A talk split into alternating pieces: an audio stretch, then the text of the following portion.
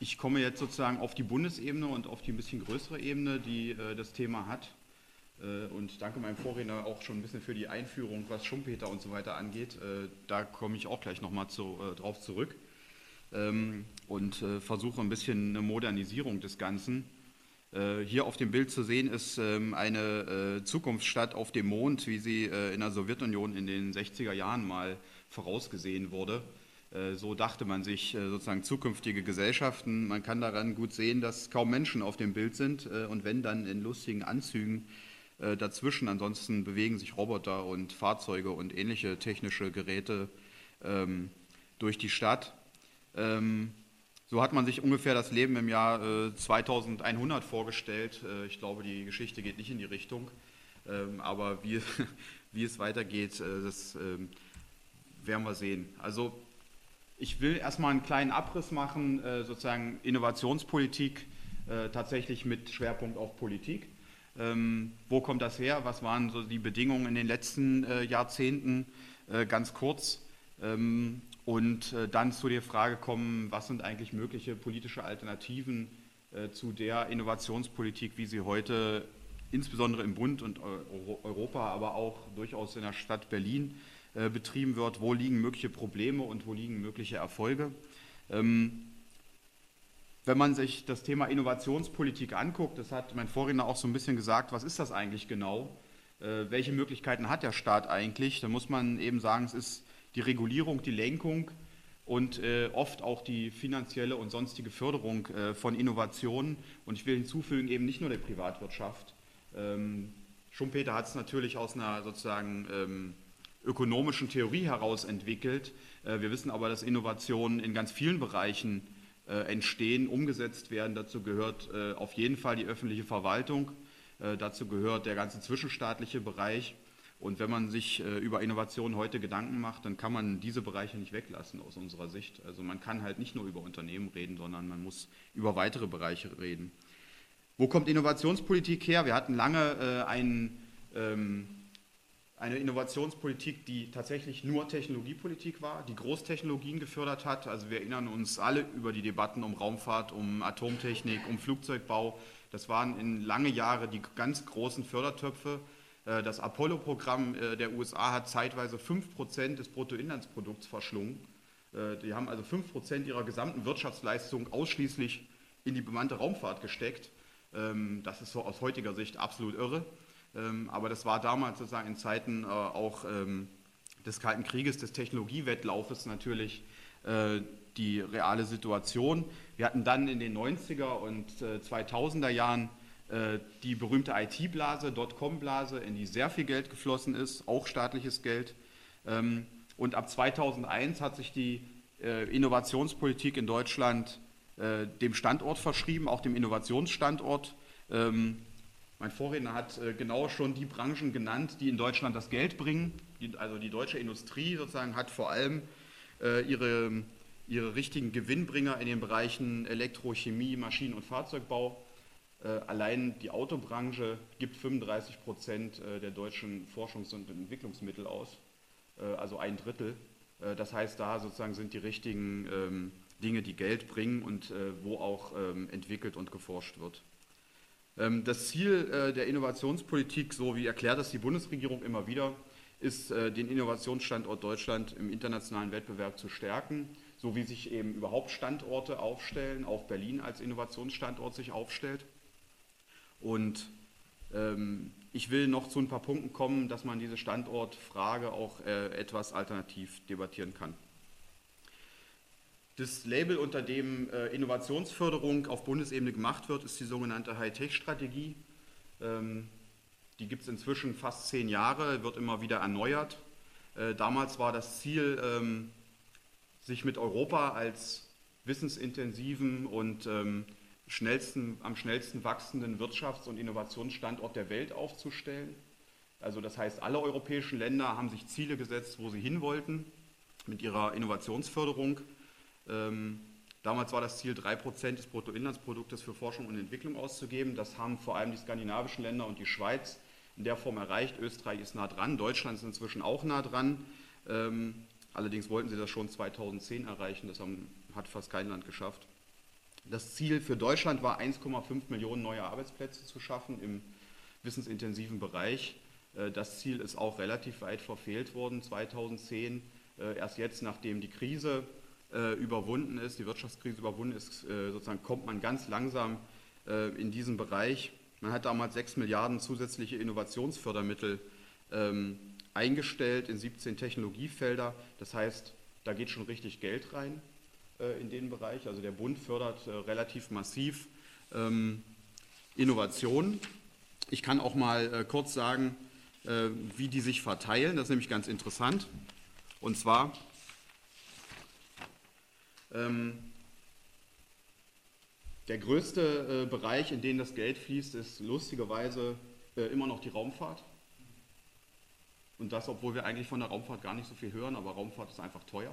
Äh, und ähm, da fließen in die europäischen Programme insgesamt äh, damals 2006 bis 2009 die erste Förderperiode 3,6 Milliarden Euro.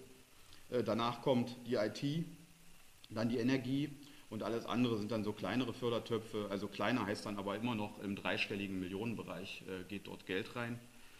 Ähm, die Hightech-Politik der Bundesregierung wurde damals schon von ihren eigenen Experten kritisiert, weil die gesagt haben, das ist alles an relativ kurzfristigen kommerziellen Interessen der Unternehmen orientiert.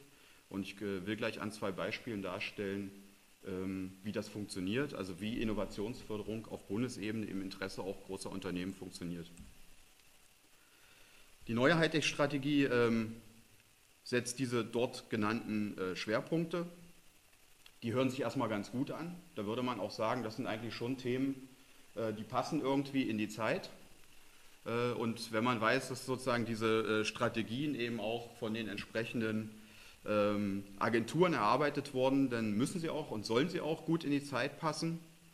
Äh, wenn man sich allerdings anguckt, äh, sozusagen, wie die Förderung hinter diesen wohlklingenden ähm, Begriffen wie gesundes Leben oder innovative Arbeitswelt, wie die Förderung dahinter aussieht, äh, dann muss man doch feststellen, ähm, dass die Unternehmen, die gefördert werden und die Branchen, die gefördert werden, häufig dieselben bleiben. Es ändern sich die Begriffe. Ähm, beispielsweise steht jetzt hier intelligente Mobilität. Da würde jeder erstmal sagen, das klingt nicht schlecht, wer will schon unintelligente Mobilität? Der Begriff intelligente Mobilität entsteht allerdings deswegen, weil die Automobilhersteller inzwischen das selbstfahrende Auto, überhaupt die Vernetzung des Autos ähm, als neues ent, äh, entscheidendes Marktpotenzial entdeckt haben. Lustigerweise stand in der letzten Hightech-Strategie, die erst, ist erst vier Jahre alt, noch nachhaltige Mobilität als Schwerpunkt. Das nachhaltig hat man jetzt weggestrichen.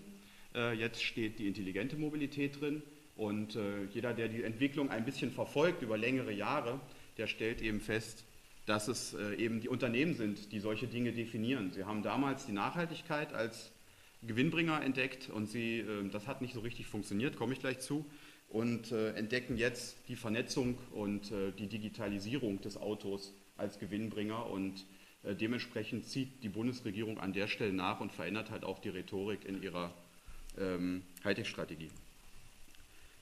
Wir haben eine ähm, relativ enge ähm, Verbindung zwischen Wirtschaft, Technik und Politik. Ähm, ich will das Beispiel der Elektromobilität hier mal äh, ein bisschen konkreter darstellen. Ähm, es erinnern sich sicher noch viele, dass wir vor etwa äh, fünf bis sechs Jahren eine große Debatte darüber hatten, dass wir Elektroautos auf unseren Straßen brauchen.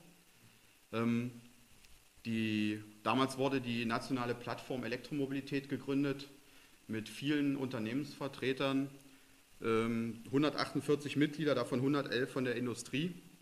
Die haben Förderprogramme entwickelt.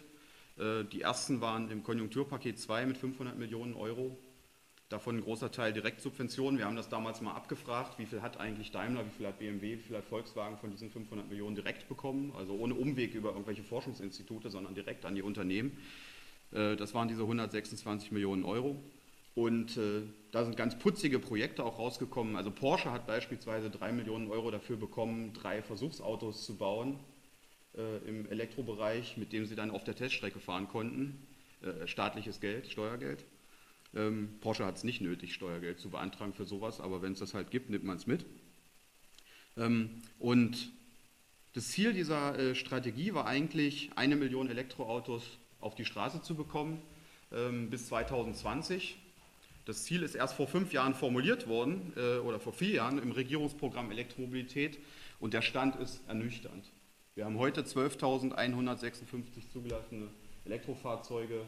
Ähm, die hochtrabenden Pläne, die damals von, mit Kanzlerinnenbeteiligung, es gab mehrere Elektromobilitätsgipfel mit Angela Merkel, die hochtrabenden Ziele, die dort formuliert worden sind, in die milliardenschwere Fördermittel gegangen sind, sind verpufft. Äh, das Geld ist weg. Äh, der ÖPNV ist nach wie vor unterfinanziert äh, von der S-Bahn-Krise, die zeitgleich stattfand damals. Ähm, kennt jeder in Berlin. Berlin ist auch eine Modellregion Elektromobilität. Ja. Wir haben ja sozusagen mehrere Regionen auch in Berlin ausgeschrieben, die ganz speziell auf die Elektromobilität eingestellt werden sollen. Und ähm, da muss man sagen, das Programm wird irgendwann stillschweigend eingestellt werden und dann wird keiner mehr großartig drüber sprechen, voraussichtlich. Und die Mobilitätswende ist weiter entfernt denn je, beim sinkenden Ölpreis derzeit erst recht. Das zweite Beispiel äh, für die Frage, wie äh, Innovationsförderung auf Bundesebene funktioniert und schlecht funktioniert, ist das Thema selbstbestimmtes Leben im Alter.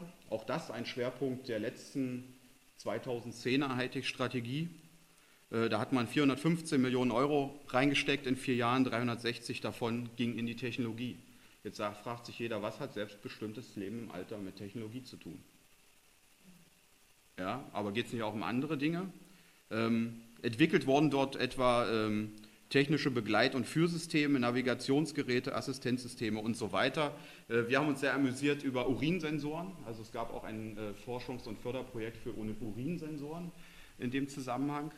Ähm, was dafür gedacht ist, um äh, sozusagen entsprechend Alarm auszulösen, wenn jemand, der pflegebedürftig ist, die Hilfe braucht.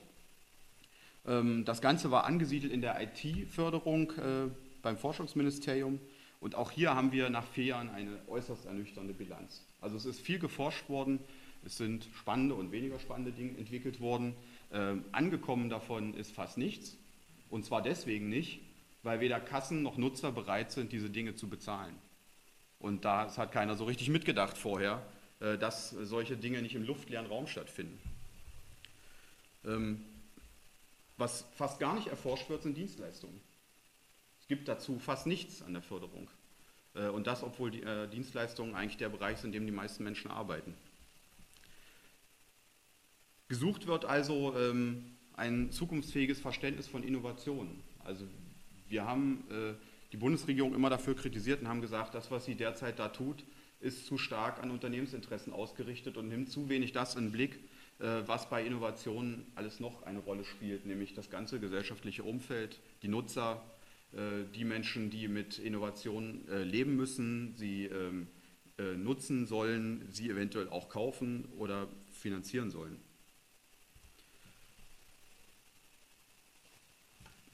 Und ähm, die Frage sozialer und ökologischer Folgen ist natürlich heute nicht wegzudenken. Ja, lange wurden Innovationen auf Teufel komm raus entwickelt, umgesetzt. Also Atomkraft ist ein gutes Beispiel. Ähm, und man hat dann erst später festgestellt, was es für Probleme damit gibt. Asbest ist ja auch ein tolles Beispiel. Ähm, und es gibt noch mehr so eine Beispiele, äh, weil einfach die Folgenabschätzung fehlte. Ähm, und wir haben heute eigentlich eine Situation, wo wir überlegen müssen, bevor wir eine neue Technik entwickeln, wollen wir diese Technik eigentlich? Und darüber muss es natürlich einen gesellschaftlichen, politischen, transparenten Dialog geben. Ähm, und wir sagen auch, wenn man Innovationen heute entwickelt, kann man sie eigentlich nicht mehr im Hinterstübchen entwickeln, sondern diese Prozesse müssen offener stattfinden. Und zwar deswegen, weil sie Auswirkungen auf so viele Menschen haben. Ähm, man kann es nicht mehr den Unternehmen alleine überlassen, sondern es gibt eben viele Player, die äh, dabei eine Rolle spielen. Wenn man jetzt sagt, wir wollen Alternativen haben, dann muss man sagen, ähm, welche Rahmenbedingungen, welche Grenzen dafür gibt es für diese Alternativen. Und da ist immer ein Punkt, äh, das haben äh, Sie völlig richtig gesagt, ne? die, äh, viele Innovationen werden ausschließlich in den Unternehmen entwickelt und der Staat ist eigentlich da ein Akteur am Rande. Er kann fördern, er kann regulieren, er kann lenken, aber er kann natürlich nicht unmittelbar in die Unternehmen hinein agieren. Ähm, diese Begrenzung muss man ähm, wahrnehmen. Das Zweite ist, wenn ein Privatunternehmen eine Innovation entwickelt, dann muss sie sich immer rentieren und so sieht sie auch aus. Ähm, es gäbe viele gute Dinge, die wir nutzen könnten, ähm, aber die Unternehmen geben sie nicht frei, weil sie sich nicht rentieren. Also es liegen viele Ideen in Unternehmen, die eigentlich spannend wären für die Gesellschaft, die Unternehmen aber nicht rausbringen, äh, weil sie sie nicht verkaufen können.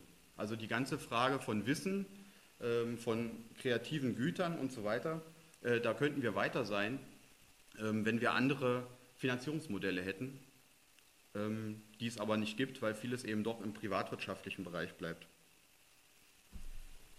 Und nicht zuletzt, wir haben natürlich das Problem der Internationalisierung wie überall. Also Innovationen werden, finden heute nicht mehr in einem Land statt, sondern wenn ein Unternehmen wie Google oder ein Unternehmen wie Daimler oder, ähm, oder Volkswagen, wenn die etwas entwickeln, dann entwickeln sie es für die ganze Welt. Und da nützt es nichts, wenn ein Staat oder eine äh, politische Instanz sagt, äh, wir hätten uns das gerne so und so vorgestellt, dann sagt Volkswagen, ja, das ist mir doch egal, ich bringe das Ding in 50 Ländern raus äh, und ihr könnt hier regulieren, wie ihr wollt. Wir haben das Problem ja bei Facebook beispielsweise. Facebook agiert nach amerikanischen Datenschutzmaßstäben, die interessieren die deutschen oder die europäischen Maßstäbe eigentlich nicht. Und äh, da sieht man die Schwierigkeit mit internationalen Unternehmen. So, was äh, also tun aus unserer Sicht? Ähm, wir meinen, äh, Forschungs- und Technologiepolitik äh, muss demokratisiert werden und sie muss auch in die Parlamente zurück. Also wir haben auf Bundesebene eine Situation, dass alles in den Ministerien passiert, dass alles in den Hinterzimmerrunden passiert und dass die Bevölkerung äh, und die Parlamentarier damit nicht mitentscheiden können. Sie können auch nicht mitdiskutieren. Es gibt zwar jetzt beim BMBF so etwas wie Bürgerdialoge, die haben mal sozusagen ausgesuchte Bürger dort angefragt und man konnte auch im Internet mitdiskutieren. Die Ergebnisse sind durchaus spannend. Ähm, sie fließen nur nicht in die konkrete Politik ein. Und da meinen wir, das geht nicht. Also wenn man sozusagen Dinge wie äh, lebenswertes Leben im Alter, wenn man so etwas fördern will, dann muss man die Leute mal fragen, was sie eigentlich brauchen. Sonst hat man äh, so eine Ergebnisse wie bei den vorhin gezeigten Technologieförderprojekten. Das zweite ist der Punkt äh, sozial-ökologische Transformation. Ähm, wir meinen, man muss heutzutage nicht mehr Technologien entwickeln, die in Sackgassen führen, sondern man muss Technologien entwickeln, die nachhaltig sind und die man auch in 100 Jahren noch benutzen kann. Äh, und ähm, das sieht man eben bei, den, äh, bei der Elektroautofrage, die löst unsere Mobilitätsprobleme nicht.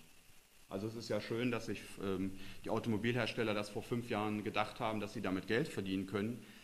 Aber es führt eben äh, nicht dazu, dass wir eine echte Mobilitätswende kriegen, die nachhaltig ist.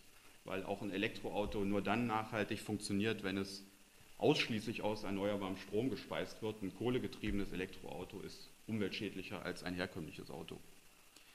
Der dritte Punkt, ähm, die ganze, die ganze Frage soziale Innovation. Also nur Technik ist heutzutage keine Innovation mehr.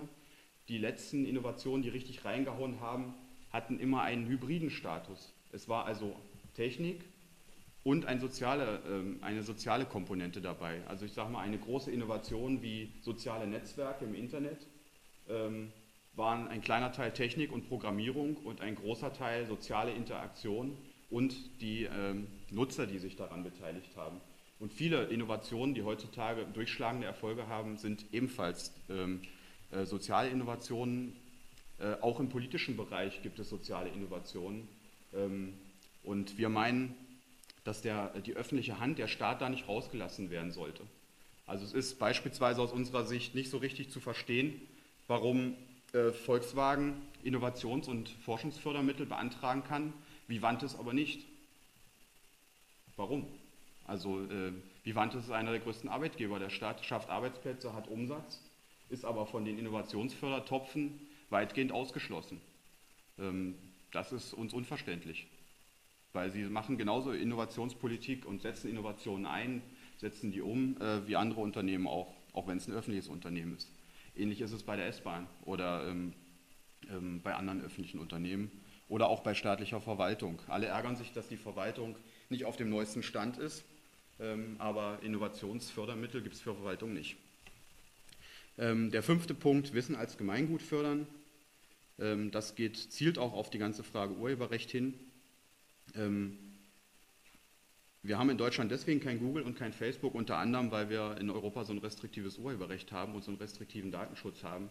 Und man kann schon überlegen, ob man äh, da neue Regeln findet, die der digitalen Welt besser angepasst sind. Will ich nicht weiter ausführen, aber ist ein wichtiger Punkt. Und äh, letzter Punkt, Bildungsexpansion, das äh, wurde in, der, in, dem letzten Vortrag auch schon sehr deutlich. ohne gut ausgebildete ähm, Menschen sozusagen gibt es keine, keine Gesellschaft, die innovativ sein kann in jeglichen Bereich. Also je offener der Zugang zu guten Bildungsangeboten ist und je breiter sich Bildung äh, durchgesetzt hat, umso innovativer sind Gesellschaften. Das kann man auch in Skandinavien sehr gut sehen. Und äh, da müssen wir auch hin. Wir können es uns nicht leisten, das ganze Potenzial, was wir auch in einer Stadt wie Berlin haben, auch mit der Zuwanderung, gerade mit der Zuwanderung, an inter interkulturellem Potenzial, die, dieses Potenzial draußen zu lassen, das können wir uns tatsächlich, auch wenn man es jetzt mal innovationspolitisch sieht, äh, nicht leisten.